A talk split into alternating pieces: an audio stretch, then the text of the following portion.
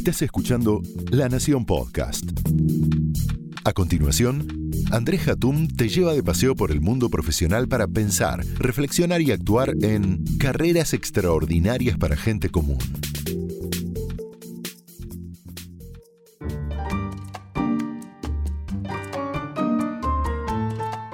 Buenos días a todos, espero que hayan tenido una buena jornada. Hoy vamos a hablar sobre lengua, género y lenguaje inclusivo que afecta a todos.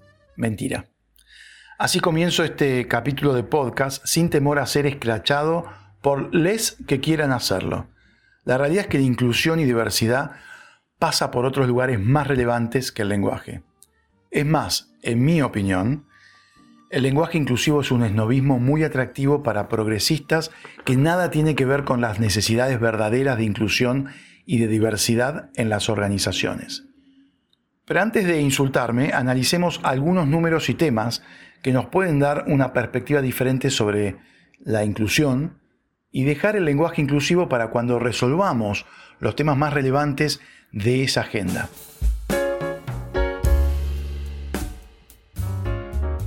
Yo creo que hay cuatro grandes temas en la agenda de inclusión. Primero, la diversidad de género. Este es un tema acuciante que si bien ha mejorado en los últimos años, no termina de generar que las mujeres estén representadas en el top management de las empresas de forma equitativa con los varones. ¿Es acaso falla de equidad? Sí, definitivamente es falla de equidad. Y no es lenguaje inclusivo. ¿eh? Estamos hablando de que es una campana de acero que no les permite a las mujeres estar bien representadas dentro de lo que se llama top team o las 10 posiciones más relevantes de la empresa. Esto sucede por lo que los ingleses llaman broken rung o peldaño roto, que termina retrasando la carrera de la mujer. ¿Cómo funciona el broken rung? A ver, la inequidad inicial en las carreras de las mujeres tiene un impacto enorme en la proyección futura. Como los hombres superan a las mujeres al inicio de la carrera profesional, o sea, en cantidad de hombres que comienzan a trabajar respecto a, y, que tienen oportunidad, por supuesto, de, de crecimiento laboral, hay menos mujeres para contratar o promover en posiciones senior. Y así es como llegamos a que en Argentina 72% de los puestos relevantes de decisión son ocupados por hombres y 28% por mujeres. ¿El resultado? organizaciones machirulas de pura cepa. Escuchemos a Eugenio Marchiori, doctor en sociología, profesor en la Escuela de Negocios de la Universidad Torcuato Di Tella y experto, entre otros temas, en diversidad y género. Bueno, diría que el primer paso para fomentar la diversidad en la organización es reconocer que diversidad es un eufemismo para no mencionar el verdadero problema que es la discriminación. ¿Qué pasa? Para una empresa decir que acá fomentamos la diversidad queda bien. Ahora decir que acá combatimos la discriminación queda mal. ¿Por qué? Porque sería reconocer que dentro de las paredes de la empresa hay discriminación. ¿Y saben qué? En realidad en todos lados hay discriminación. Incluso en aquellas organizaciones que son realmente más inclusivas hay discriminación. Porque la discriminación es algo inherente a la persona. La discriminación no es otra cosa que un mecanismo de defensa que nos viene de fábrica. Simplemente tenemos miedo a lo que es diferente y cuando estamos en piloto automático lo rechazamos. La primera reacción es rechazarlo. Entonces el primer gran paso para combatir la discriminación y para estimular la diversidad es saber que discriminamos. Ahora, fenómeno, ¿nos resignamos y no hacemos nada? No, obvio que no. Pero la discriminación no la vamos a combatir poniendo es o x al final de las palabras. La discriminación se combate reconociendo que todos discriminamos. El segundo paso sería entender de qué manera combatir la discriminación agrega valor a la empresa. Entonces, hay distintas maneras en que la diversidad le agrega valor a la empresa. La primera sería que es un fortalecimiento de la, de la imagen de la corporación. Es más, diría que hoy es casi imprescindible, ni siquiera es una capacidad, casi es algo, es un, wow, es un elemento que si no lo tiene, esa organización directamente va a ser olvidada por sus clientes y rechazada por la sociedad.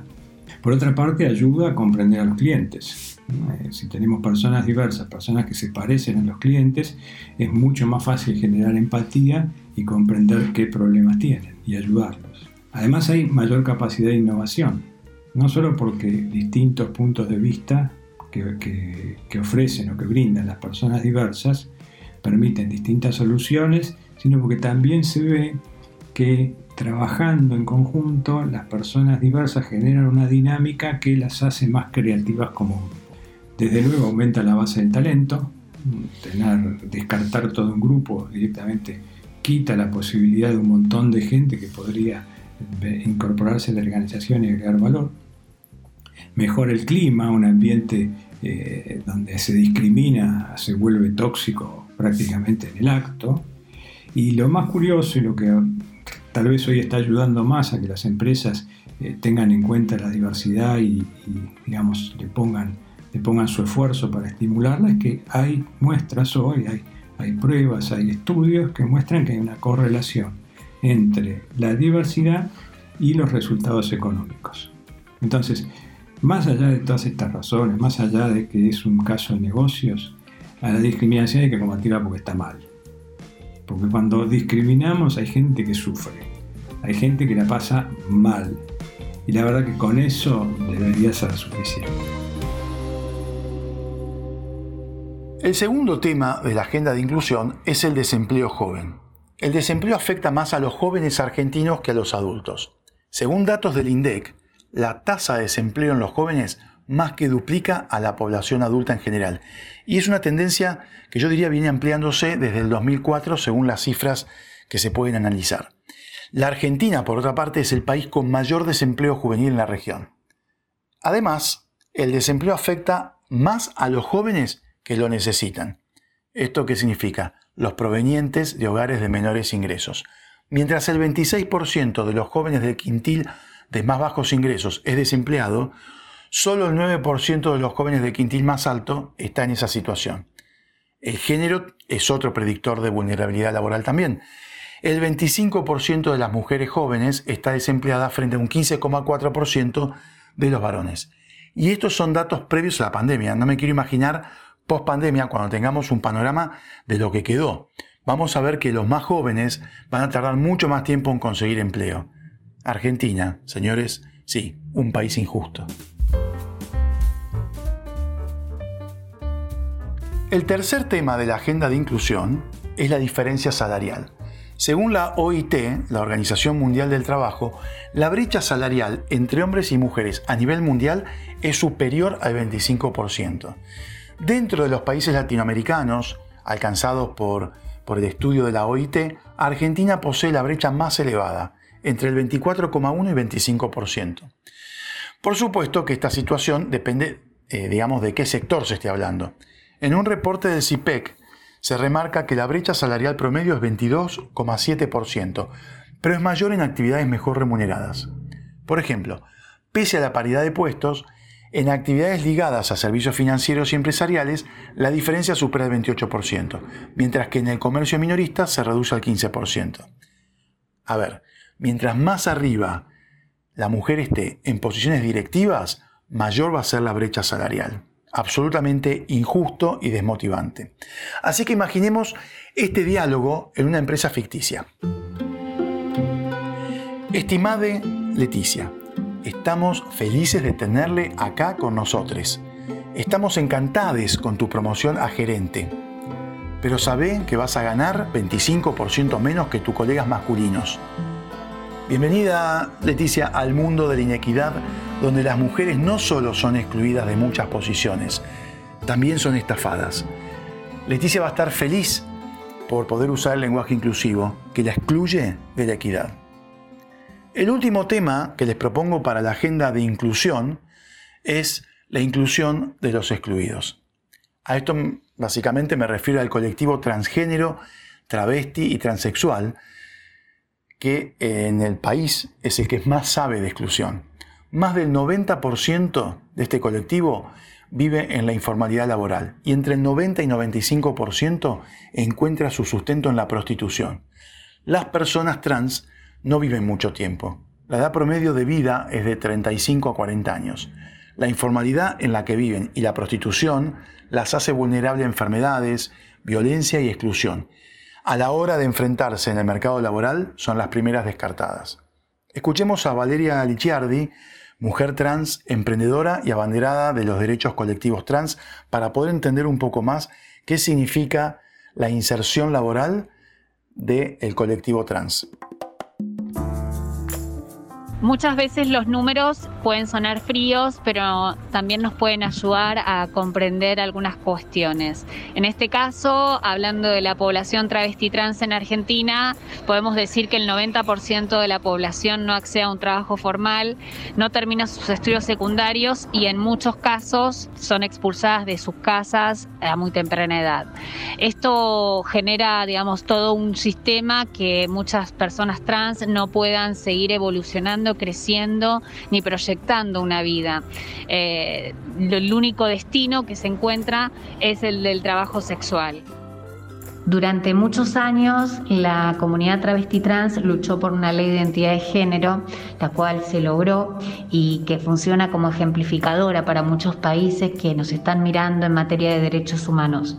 Actualmente estamos trabajando por una ley de inclusión laboral travesti trans, ya que nosotras, las personas travestis y trans circulamos en lugares públicos y privados, pero no ocupamos esos lugares. Por eso es importante que puedan acompañarnos y que puedan darnos ese voto de confianza para que con nuestro entusiasmo, con nuestras ganas, podamos ir desarrollando y creciendo para insertarnos en una sociedad un poco más igualitaria y más justa. Necesitamos cambiar ese imaginario cultural que nos piensa a las personas trans solo en la prostitución o el trabajo sexual. Necesitamos mostrar esa otra manera de existir. El mercado laboral mira a otro lugar cuando de una persona trans se trata. Cuando piden un CV, ¿qué CV puede tener una persona trans? Una persona que fue estigmatizada toda la vida, obvio que se le hace cuesta arriba. No tiene estudios, no tiene experiencias, nada. Las que pudieran hacer un recorrido laboral es porque no las echaron de sus casas. Volvamos para cerrar al lenguaje inclusivo. Es cierto que el lenguaje inclusivo incluye identidades que no se identifican con uno o con otro. También es cierto que el lenguaje inclusivo no cambia la situación de los excluidos, pero les da visibilidad. Ahora bien, teniendo en cuenta todo lo anterior, el lenguaje inclusivo es una estética bonita de un problema mucho más difícil que hay que resolver primero. Es muy divertido usar el lenguaje inclusivo en las redes sociales o en alguna charla con amigos. Queda canchero. Pero me gustaría saber si a aquellos que nos llegan a fin de mes les importa el lenguaje inclusivo. Mi sentido común dice que seguramente están pensando en comer. Hablen como quieran, pero que no les mientan. El lenguaje inclusivo no es un problema de fondo, es solamente el envase de un tema mayor. Gracias. Soy Andrés Jatún. Esto fue Carreras Extraordinarias para Gente Común un podcast exclusivo de La Nación. Escucha todos los programas de La Nación Podcast en www.lanacion.com.ar. Suscríbete para no perderte ningún episodio. Estamos en Spotify, Apple Podcast, Google Podcast y en tu reproductor de podcast favorito. Seguí escuchando La Nación Podcast.